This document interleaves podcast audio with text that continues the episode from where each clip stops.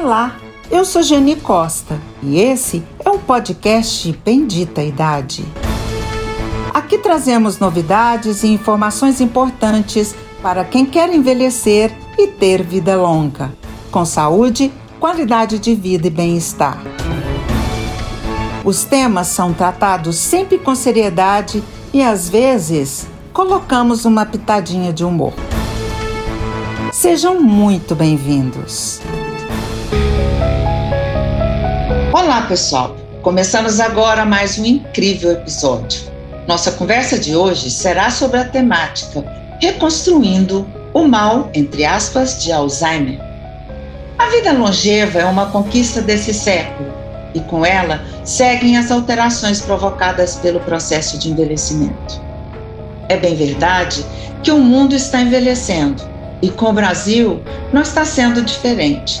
Está envelhecendo também, porém de forma bem acelerada. Sabemos que as demências, e entre elas a demência de Alzheimer, habitualmente acometem a população idosa. Estima-se que existam mais de 45 milhões de pessoas vivendo com demência no mundo. Só no Brasil, somos em média um milhão e meio. A estimativa é que esse número quadruplique nas próximas três décadas. Seremos um país envelhecido. Pois bem, essa temática de importância global é retratada no filme recém-lançado Meu Pai. Ele reacende em nós temores em torno da possibilidade de perdermos a lucidez, a independência e a autonomia de gerir nossa própria vida. Para conversar sobre esse assunto, convidamos a atenciosa e gentil Cláudia Alves. Ela é pedagoga, digital influencer e youtuber, cuidadora da querida Francisquinha, com Alzheimer há 11 anos. E também tem um canal intitulado O Bom do Alzheimer. Olá, Cláudia, muito obrigada, já agradecendo o aceite do nosso convite. Ah, muito obrigada. Eu que agradeço a participação. Muita gentileza. Ô, Cláudia, para começar, eu gostaria que você se apresentasse um pouco mais e contasse essa sua trajetória em termos de cuidadora de mãe com Alzheimer, pedagoga que sabe também os limites do conhecimento e a falta dele no poder da cognição e como que surgiu essa sua ideia de partilhar com as pessoas esse seu trabalho, a sua trajetória? Então, é, a minha mãe tem Alzheimer há 11 anos.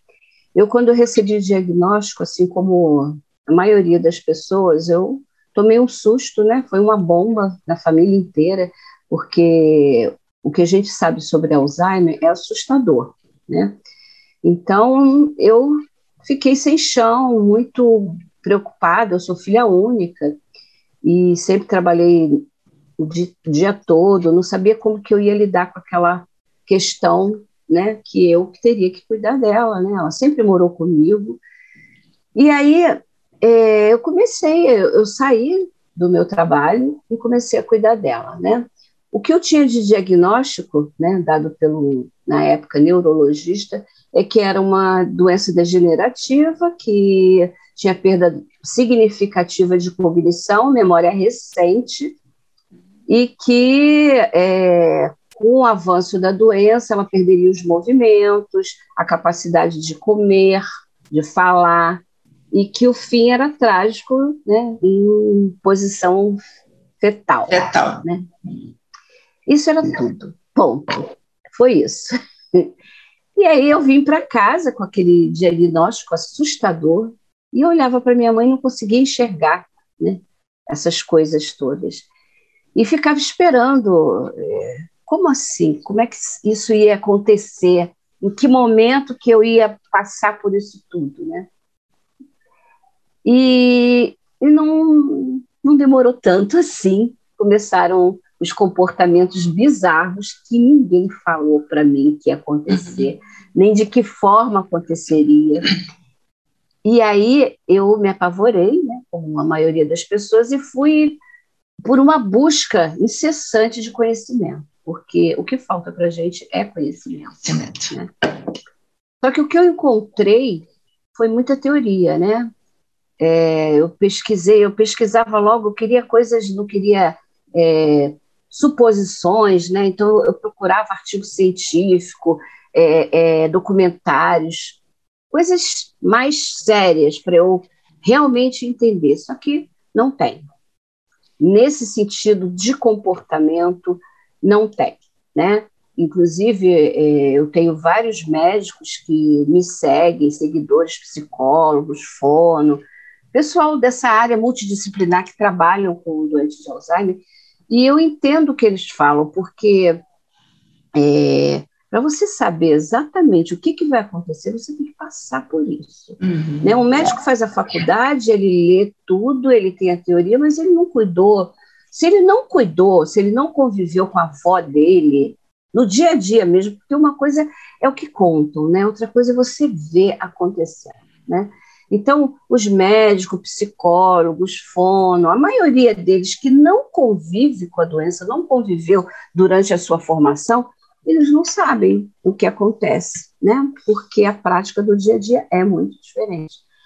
E aí eu comecei a, a estudar o comportamento da minha mãe, porque eu já sabia o que, que o que, que na, na teoria ia acontecer com ela, né? Mas eu tinha que arrumar um jeito de conviver com aquilo sem afundar minha família, porque o que eu via é, e vejo até hoje nos meus canais, né? Porque eu criei eu criei um curso, eu tenho é, aulas gratuitas, tudo para levar conhecimento tal. Então, o que eu vejo, é, até numa live ontem, a, a, a moça falou para mim, meu, meu casamento está acabando, porque o meu marido não aceita. Então, assim, é falta de informação. E, assim, eu não queria esse cenário para minha família.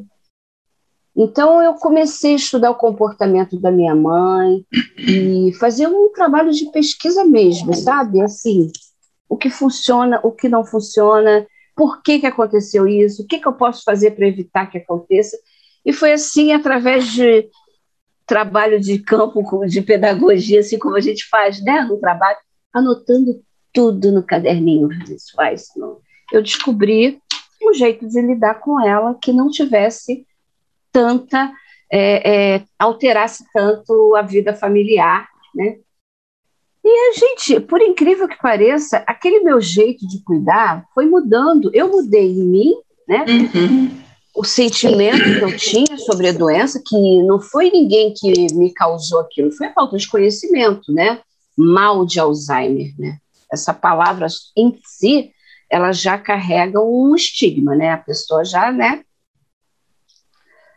E aí eu comecei a trabalhar isso em mim e na minha família também, né? A forma de falar com ela, a forma de se dirigir a ela, de mudou tudo. A dinâmica da casa em relação a ela mudou toda.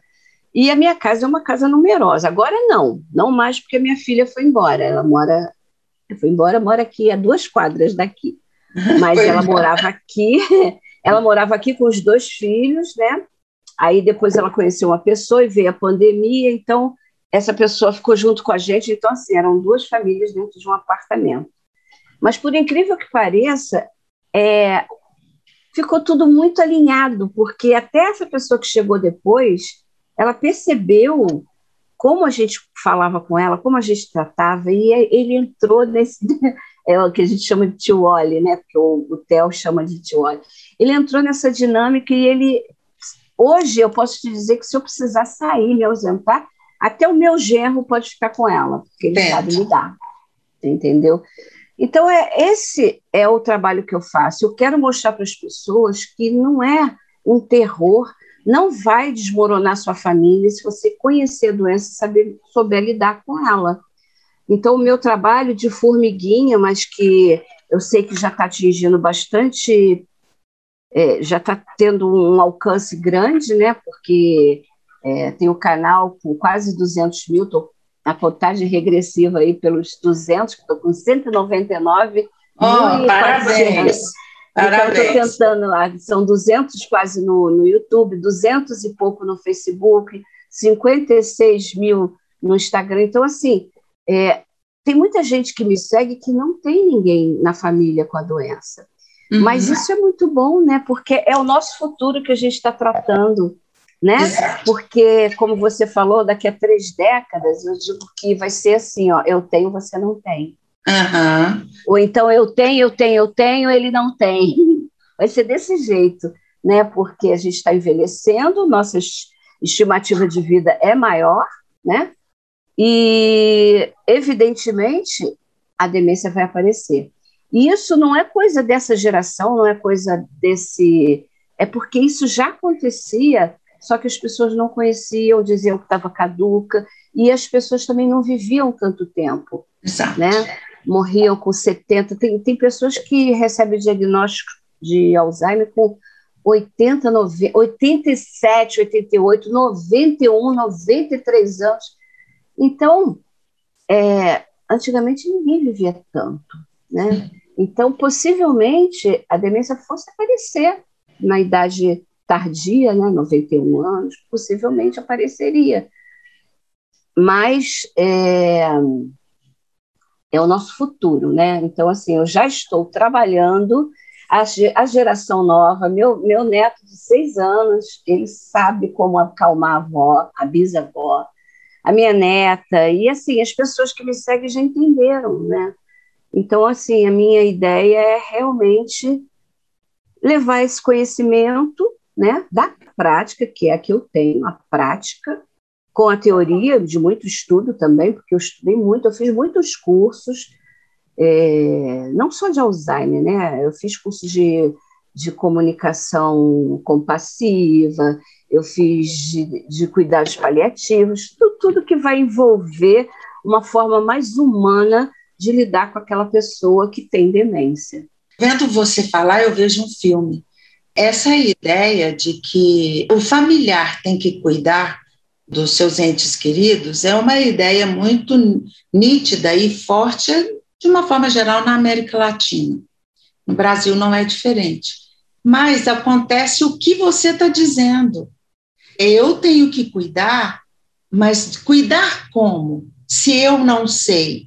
Cuidar se não se tem conhecimento. Então, eu bato numa tecla, assim, sempre que eu posso, nos diálogos de podcasts do Instagram, em palestras, falar o seguinte: a gente precisa se educar para envelhecer. Porque se você é jovem e questiona o envelhecimento, você está se questionando antecipadamente. Para isso, a gente precisa ter conhecimento, que foi o que você falou exatamente. E aí, tem muitas informações, elas são vastas, mas no dia a dia acontece de formas diferentes. Por exemplo, uma visita inesperada pode causar um certo estranhamento na pessoa que está ali com esse problema ou com outra doença, não tem problema. Um paciente, né? E aí você percebe que isso não está escrito, você tem que viver.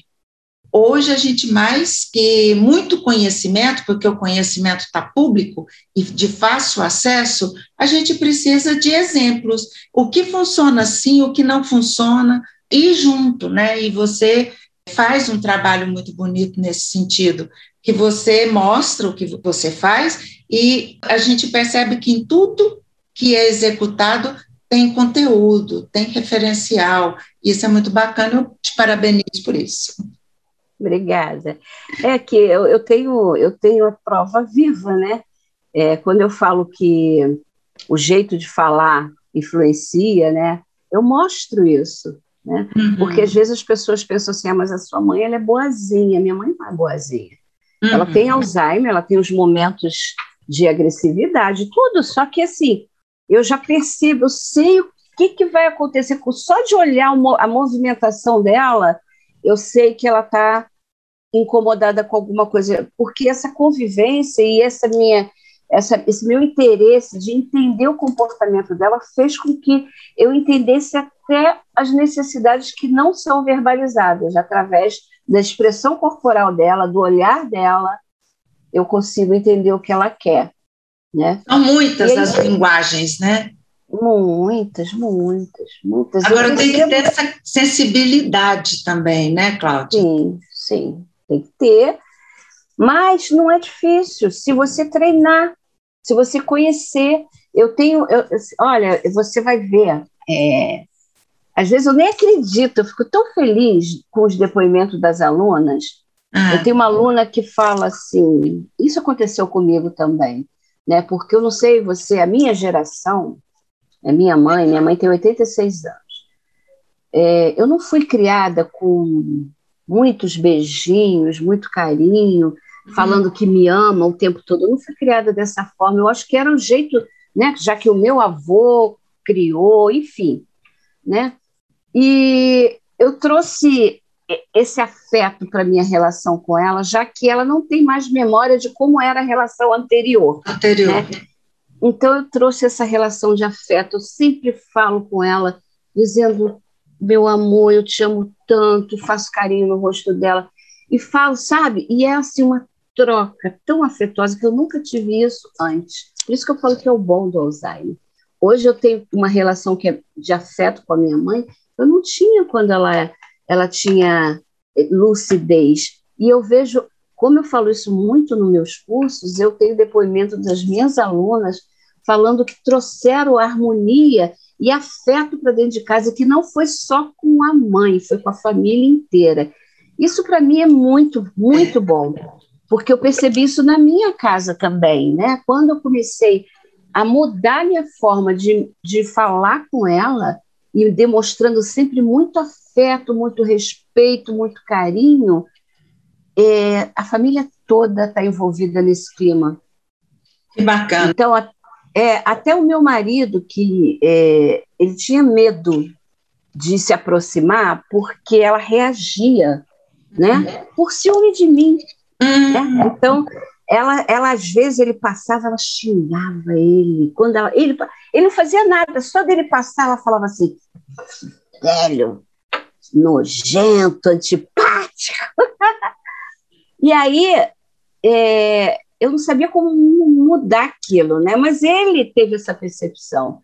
E ele começou a se aproximar dela de forma carinhosa, né? Porque antes ele tinha medo de irritar.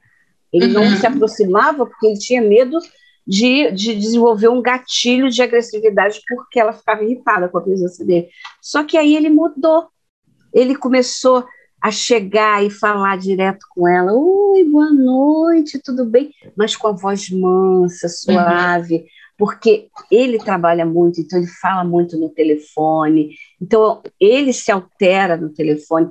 E essa imagem que ela tinha dele irritava ela. Entendo. Só que agora ele precisa falar de negócio, ele sai do ambiente, ele e ele conquistou, né? Tem hora que ela acorda e ele, se eu tiver numa live, que ela dorme cedo, ela acorda, ele pega ela e bota de volta na cama e ela vai.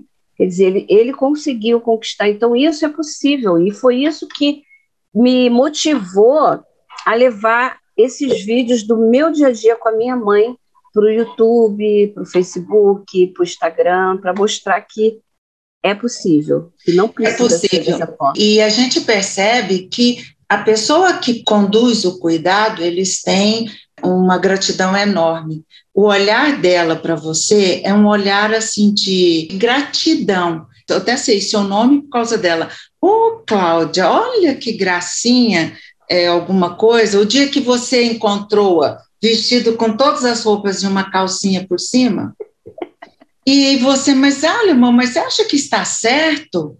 Quer dizer, não questionou, não zangou, perguntou se estava certo. E ela, ó, oh, tá bom. Você via que ela mexia toda hora, sentindo que aquilo não estava muito dentro do, do padrão. Padrão. Exato. Então, essa forma que você fala de lidar, de abordar, é muito importante mesmo.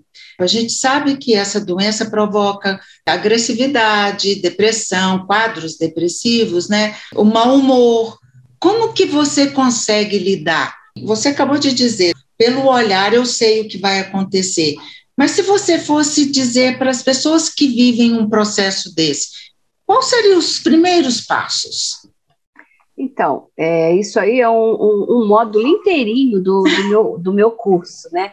Que é, são os gatilhos, né, que, que provocam é, agressividade na pessoa doente de Alzheimer, que eles podem ser é, externos, né? Os gatilhos podem ser externos ou internos, né? Então, eu vou te dar um exemplo, por exemplo, a minha mãe, ela fica agitada entre 10 e 11 horas da manhã, mas muito agitada, ela bate palma, ela bate nas paredes, ela soca a mesa, e eu comecei a observar o que que era que fazia ela ficar desse jeito. E sabe o que que é? Hum. É vontade de fazer cocô. Olha! Ela sente a sensação, mas ela não sabe o que, que é esse evento. Verbalizar. Não, ela não sabe, mas ela sente a sensação, mas ela não sabe qual é o, o processo que eu tenho que entrar no banheiro, tirar a roupa, ah, sentar entendi. no vaso e deixar entendi. acontecer. Ela não sabe o que fazer com aquela situação ruim né, que ela está sentindo. Então ela anda, anda, anda, anda, soca, bate, bate, bate, bate, para. Quando ela para, dito e feito, vai olhar a fralda, tá, tá suja. Aí ah. Então, assim, nesse momento, eu não faço nada, porque eu penso assim: imagina eu dentro de um banheiro querendo fazer minhas coisas e alguém tentando me acalmar, fazer. Então, eu não faço nada. Isso eu estou falando assim, foi um processo de observação. Né? Então, eu deixo aquela. E deixo ela passar. Então, não adianta tentar acalmar, porque ela não vai se acalmar. Não vai acalmar. sensação, né? Então, esse é um dos gatilhos que eu falo que a gente tem que observar e identificar. E olha, é real. Muitas das pessoas conseguiram identificar essa questão que não se deu, não caiu a ficha, assim, sabe? Não, não consegui entender por quê, né? Uhum. E aí, outro, o, o fator externo. Latido, obra, gritos, isso irrita. E eles não sabem, isso aí a gente não tem como controlar, infelizmente. Mas você pode fechar a janela, botar uma música suave, tentar, né? É, a síndrome do pôr do sol, que é quando vai anoitecendo, que é, é, Eu ia te, é uma... te perguntar isso essa síndrome que ocorre né, ah, no entardecer? É. Então, é, eu já li algumas coisas, cada um fala uma coisa, né? Eu acho que faz muito sentido o hormônio, né? É, a melatonina, a gente está caindo, né? Está na hora, só que eles não, eles têm um pouco de confusão espacial e temporal, né? Então aquela aquela coisa de escurecer traz uma sensação ruim para eles, que é o medo, é, a angústia, é, a aflição, a ansiedade, a flor da pele, ficam super ansiosos. Então, o que, que a gente pode fazer para evitar, hum, amenizar, porque não tem como evitar, né? A gente tem que amenizar esse sintoma. Eu fecho todas as janelas para ela não ver que está escurecendo, eu acendo todas as luzes, eu boto música e às vezes faço um chá, boto uma, umas torradinhas, sabe? É, uma revista, um álbum de fotografia, alguma coisa que ela não perceba o que está acontecendo e daqui a pouco passa. Sete horas da noite já foi embora, já passou. E eu não vou abrir janela para ela ver que está escuro, mas eu não abro porque eu moro perto de reserva ecológica, então tem pernilongo, então já não abro mesmo. Então fica tudo bem. Quer dizer, a gente tem que aprender a lidar com a doença é conhecendo as nuances que acontecem dentro desse processo todo. Você tem que ter uma base, uma base é, fundamentada, teórica, mas é o dia a dia, a observação, é, a entender as muitas linguagens né, que o ser humano possui, e, e você fala muito bem sobre uma qualidade que temos que exercitar, que é a paciência. Falo. E aí você dá algumas dicas, você é, pensa que é possível todas as pessoas é, conseguirem ser pacientes com os pacientes? O que, que você pensa? Olha, eu acho que é possível sim. É só a gente começar a observar o nosso comportamento, as sensações que a gente sente quando a gente perde a paciência né? A gente não perde a paciência e fica tudo bem.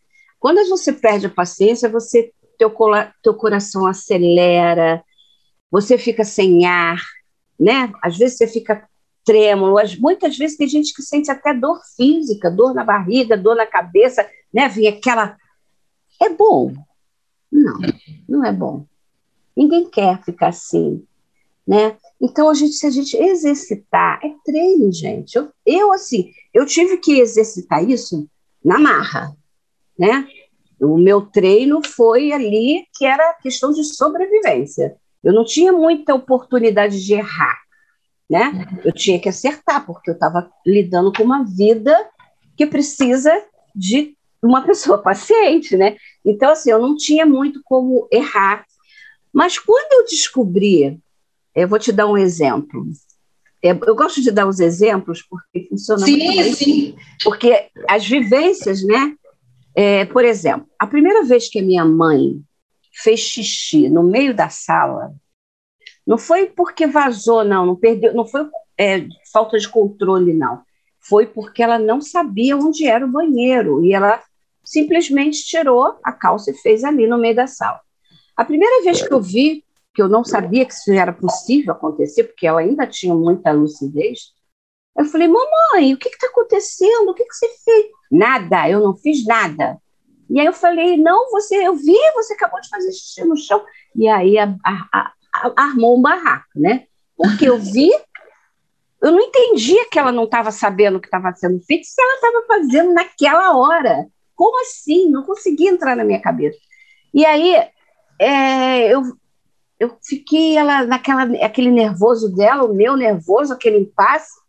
Ela foi para o quarto, eu fui, limpei tudo e fiquei pensativa. Falei, meu Deus, o que está acontecendo? Só que isso aí foi se repetindo. É uma fase, tá? Assim, longa. uma fase longa, pode acontecer. Eu entendo, eu entendo. É. E aí eu fui vendo que eu ia passar por isso tudo, todas as vezes que ela fizesse xixi fora do lugar, eu ia passar aquilo tudo. Não. Aí simplesmente fez xixi, eu já venho com balde, com pano, lavo o pano, passo desinfetante, acabou. Em menos de 10 minutos eu resolvo. Eu não fico com taquicardia, com dor de cabeça, suando frio, não fico. Eu escolhi o caminho mais fácil. Então, é, diz o Fábio Nemer, não sei se você já conheceu ele, ele faz sim. live comigo, muito meu amigo, ele fala que eu tenho inteligência emocional. Mas, na verdade, assim, Pode até ser, mas é, foi uma escolha. Foi uma escolha. Eu escolhi que eu não quero mais me estressar, porque é uma coisa que vai ser recorrente, né? E isso, eu vou dar um outro exemplo, como eu trouxe isso para a minha vida. É, eu moro aqui no Recreio dos Bandeirantes, é uma avenida, avenida. Você é do Rio, não? Não, não, não sou, eu sou de Minas. Ah, é de Minas. Então, tem uma, uma estrada. Mas né? adoro né? o Rio, viu? Adoro é, o Rio. É uma avenida muito movimentada é. e que tem uns retornos, né? E quando tem esses retornos, a gente faz o retorno, geralmente é espaço para dois carros, né? Você faz o retorno, uma pessoa fica do seu lado esperando o sinal abrir para você retornar. Só que aqui as pessoas são tão mal educadas, né? Que às vezes ficam quatro fileiras de carro. Né? Uhum. E aí eu que estou ali na minha fileira certinha, eu vejo aquelas pessoas empurrando o carro para passar à minha frente. Um tempo atrás, eu não deixava, não deixava. Eu ia empurrando, a pessoa ia, eu ia, ia, ficava as duas na, até. Uma disputa. É, e se eu estava certa, mas não ia mesmo. Só que depois que eu passava daquele processo, eu percebia que meu coração estava aos pulos. Meu Deus, pra quê? Pra quê? Né? Agora pode passar mil na minha frente. Estou ah. com o rádio ligado, com o ar-condicionado. Geralmente estou dançando, cantando. Pode passar. Quer dizer, foi. É treino, né? Eu identifiquei que aquilo me fazia mal. E assim é com a vida da gente, a paciência, a gente, para todo mundo, é muito, é muito ruim perder a paciência. Né? Se a gente tivesse mais tempo, eu contava a parábola da paciência. Ah, mas nós vamos fazer. Depois você. É muito boa. Tem lá no meu Instagram, a parábola da paciência. Tá certo. Ô, Cláudia, e aí agora eu vou inverter um pouquinho o lado da história. Falando do cuidador. O que a Cláudia faz, o que ela aconselharia aos demais sendo cuidadora e, ao mesmo tempo, está num processo de envelhecimento. Então, dois grandes caminhos que se encontram e precisam ser resolvidos na, na plenitude, né? naquela forma equilibrada. O que, que você diria para os cuidadores, depois, Bom. os cuidadores que estão envelhecendo e os cuidadores contratados e os cuidadores familiares, que existe uma diferença enorme, não é verdade? Existe, existe. É, eu tenho 59 anos, estou nesse processo há 11 anos. Quando tudo começou, eu estava eu tava no processo de menopausa, né? Começando, tava, ainda não estava nesse processo de envelhecimento que estou hoje, né? Mas eu tenho uma característica da minha personalidade de centralizar muito as coisas, né? Uhum. Então, quando a minha mãe começou, é, eu, eu resolvi cuidar dela, eu realmente eu centralizei tudo muito em mim e negligenciei um pouco com o meu cuidado pessoal, tá? Sim. Assim, é, nada extremo, né? Aquilo que não estava me incomodando, eu não ia verificar, tipo, é, um ortopedista, um ginecologista, não, mas eu fiquei quatro anos sem fazer. É, fiquei ah. quatro anos sem fazer exame ginecológico, porque eu fiquei, enfim, bobeira minha. Mas uhum. cardiologista, check-up eu não fazia porque eu não via necessidade, eu achava que estava tudo bem, né? Aí, um belo dia, eu comecei a dormir mal. Dormir mal, assim, de ansiosa, ansiedade. Eu ficava pensando no dia seguinte, como é que ia ser meu dia. Aquele processo todo, e aí eu resolvi procurar ajuda, né? Sim. Terapêutica. Procurei uma psicóloga, porque eu estava me sentindo sobrecarregada. E em pouco menos de um ano que eu trabalhei essa, essa terapia, eu descobri que tudo que eu, que eu sentia era minha culpa, eu que botei, eu que fui botando o pezinho na minha mochila, me dá, é problema, me dá que eu resolvo, me dá que eu resolvo, me dá que eu resolvo, me dá que eu resolvo. E isso começou a pesar muito em mim, né? E aí eu comecei a aprender a delegar, tirar, ó, toma, esse aqui é seu, você que resolve, esse aqui é seu, você resolve, esse aqui. E comecei a me preocupar mais com a minha questão do envelhecimento, mesmo porque eu queria chegar, isso foi até no, no início de 2020, em fevereiro, eu fui na geriatra, eu queria programar meus 60 anos, chegar plena nos 60. Só que veio a pandemia, então, tudo que eu planejei, eu estou tentando agora, mesmo com pandemia, eu estou tentando recomeçar agora, porque eu estava esperando a pandemia passar para eu voltar a fazer uma atividade física que eu estava nadando, né? Agora, vamos à parte do que eu diria para as pessoas. É, as pessoas da minha faixa de idade, o que eu aconselho não faça mais do que você consegue. Uhum. Não faça mais do que você consegue. Eu sempre falo isso. Eu vejo é, senhoras até, porque hoje o grande número de cuidadoras são mulheres, né? Ou são uhum. filhas ou são esposas. E se, se forem as esposas, a maioria tem mais de 70 anos, não tem mais idade de cuidar. Ah, mas tá, eu, eu falo que o ideal não é o real, né? Tem gente que não tem outra alternativa. Mas pensa assim, uma mulher de 70 anos, ela tem condição de dar banho no marido de 80 anos, com 80 quilos, hum. com 70 quilos, ela tendo 40, 50 quilos. Gente, é humanamente impossível. Humanamente é óbvio. É, é óbvio que vai acontecer. Exatamente, é óbvio que vai acontecer uma tragédia. Porque o banho já é difícil. Tá. Ele vai reagir. Você imagina um homem reagindo com a esposa Olha, e, e, e, o mais difícil ainda, cuidar de um homem que tem já é, é, aquela criação né, patriarcal, machista. Gente, é lógico que vai dar errado. É lógico que vai dar errado. E aí, infelizmente, eu sei que a realidade das pessoas não é colocar um cuidador, né? Mas tem que chamar a família e entregar responsabilidade para a família inteira. A família, eu sempre falo que o Alzheimer é uma doença da família. Exato. E para as pessoas que estão começando agora nessa jornada, eu digo que pegou o diagnóstico, senta a família inteira e fala: vou montar minha rede de apoio. Uhum. Eu cuido dia tal, dia tal, dia tal. E você? Mas é por colocar no papel e cobrar. Agora é teu dia. Vem, aí vocês vão ajustar qual vai ser a melhor forma. Eu sei que o ideal é que seja na casa da pessoa que tem a doença, para não ter o impacto da mudança e tudo. Mas o ideal não nem sempre é possível. Então vai ser dentro do que for possível, né? Porque uma coisa tem que ser decidida lá.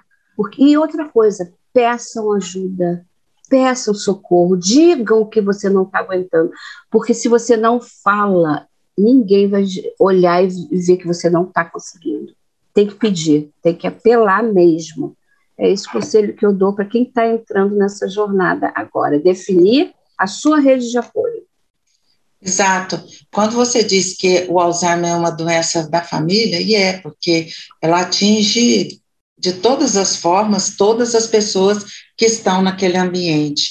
Ô, Cláudia, você acredita que o Alzheimer possa ainda, nos seus estudos, na sua vivência, ser retardado naquele processo degenerativo? Acredito. Olha, eu digo o seguinte: Pessoal aí que tem 40, 30, começa a mudar a vida já. Né? Eu estou começando aos 59. É, não sei se vai adiantar, tendo em vista a genética que eu tenho, mas tudo bem, eu vou fazer o que for possível. O que, que a gente tem que alinhar nesse processo? Três coisas: alimento, movimento e pensamento. Uhum. O alimento, você é aquilo que você come, né? A gente tem que evitar comidas que são inflamatórias. O vilão é o açúcar. Esse é o vilão para qualquer doença, é o açúcar. O glúten também é, é, é muito inflamatório e enlatados e embutidos. Uhum. Né? Nem vou falar de carne porque é outra, já é outra linha, né? Uhum. Mas para demência, para você é, diminuir a inflamação, né? Porque o Alzheimer é uma inflamação, né? você pode começar a melhorar a sua alimentação, melhorar a sua, é, o seu cuidado com o seu corpo, fazer uma atividade física diariamente, pelo menos 30, 40 minutos de caminhada já está bom. E o pensamento, gente, não é palavra cruzada que vai te ajudar a não Exato, ser ótimo, ótimo, ótimo. Adorei é. você falar sobre não isso. É, pois é, não é palavra cruzada, é desafio, é desafiar a tua mente. O que, que você nunca fez, você começa a fazer, você está sendo desafiado.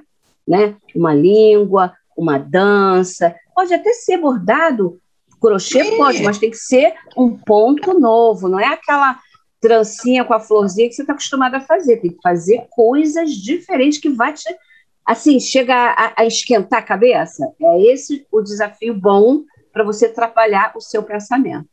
E outra coisa que é muito importante, importante, não vamos ser rabugentos. Exato. Seja você aquela pessoa que você gostaria de cuidar. Né? Fala mal do colega, fala mal do marido, fala mal do filho, do vizinho. De...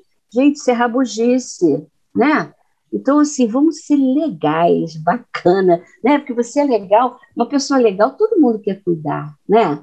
Poxa, aquela pessoa tão legal, né? Poxa, então, assim, vamos ser, nós teremos que ser aquelas pessoas que nós gostaríamos de cuidar. Eu conheço uma moça que mora em São Paulo e cuida da mãe. E a mãe é risonha, aceita, participa, mas está com doença degenerativa também. Então, assim, bem acelerado. Mas ela diz assim: olha, minha mãe não me dá trabalho. Porque a hora que eu falo assim, mãe, vamos tomar banho? Ela fala, vão e sorri. Mãe, quer almoçar? Ela, quero. E sorri. O sorriso dela, mesmo ela dizendo não para mim, já me facilita muito.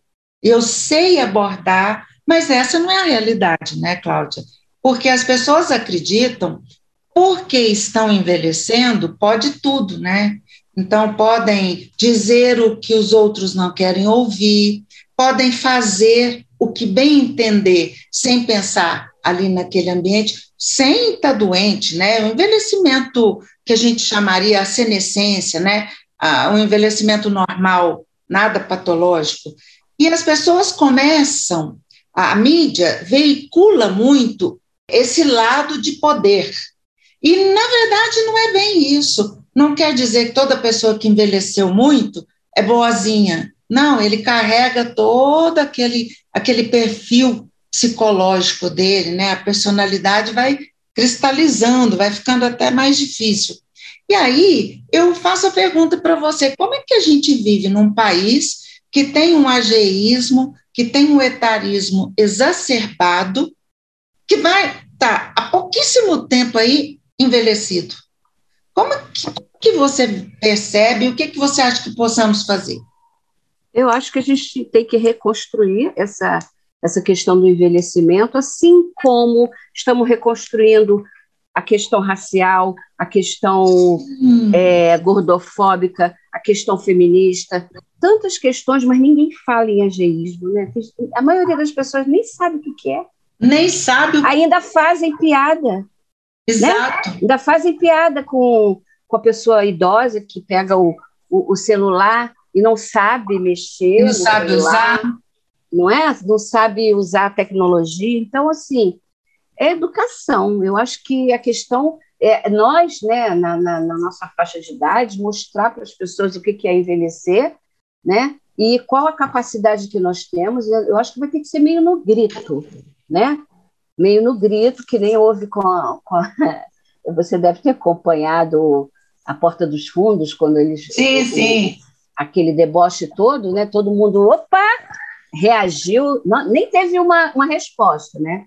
Eu, pelo menos, não vi. Não, não teve. Não, mas é. deveria, né? Pelo, pelo menos Lógico. desculpas, né? Mas não é. teve, né? Mas, mas é assim, já começa a criar uma pulguinha atrás da orelha. Opa, não vou mexer com né, a faixa de idade, não é bem por aí. Eu acho que a questão é a educação mesmo. É, eu digo que para falar sobre envelhecimento, dois temas que ninguém quer falar: envelhecimento e morte. Eu falo que esses dois temas, essas duas temáticas, é espalhar rodinha. Se falar espalha rodinha, ninguém fica. então, eu falo que isso deveria ser desde a pré-escola, ter projetos realizados na infância, projetos realizados na adolescência, no currículo, para que se fale sobre o futuro de cada um, né? E eu acho que toda idade ela tem é, seu benefício. E você disse, olha, estou começando aos 59. Sim, melhor se fosse antes, mas aos 59 está ótimo também. É nessa perspectiva que a gente pode garantir, ou garantir acho que é pesado, mas pelo menos a gente possa ter noção mais positiva do que vem a ser o nosso envelhecimento é essa longevidade estendida que só esse século está conseguindo ver, né? Cláudia, eu adoro conversar sobre essa temática. Você é muito simpática, cheia de exemplos. Eu sou adepta aos exemplos exitosos, que a partir dali a gente sabe. Você corta caminhos para as pessoas.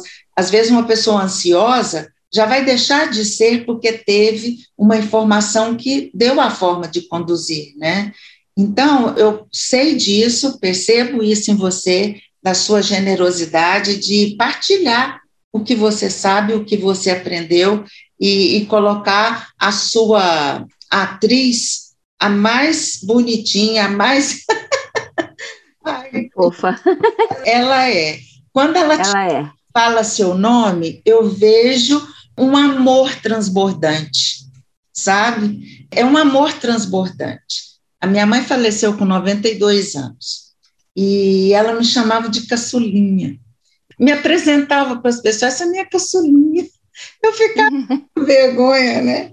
Mas, e tem esse olhar, e eu percebi o dela para você, como eu sentia o da minha mãe para mim, quando ela me chamava de caçulinha. É verdade.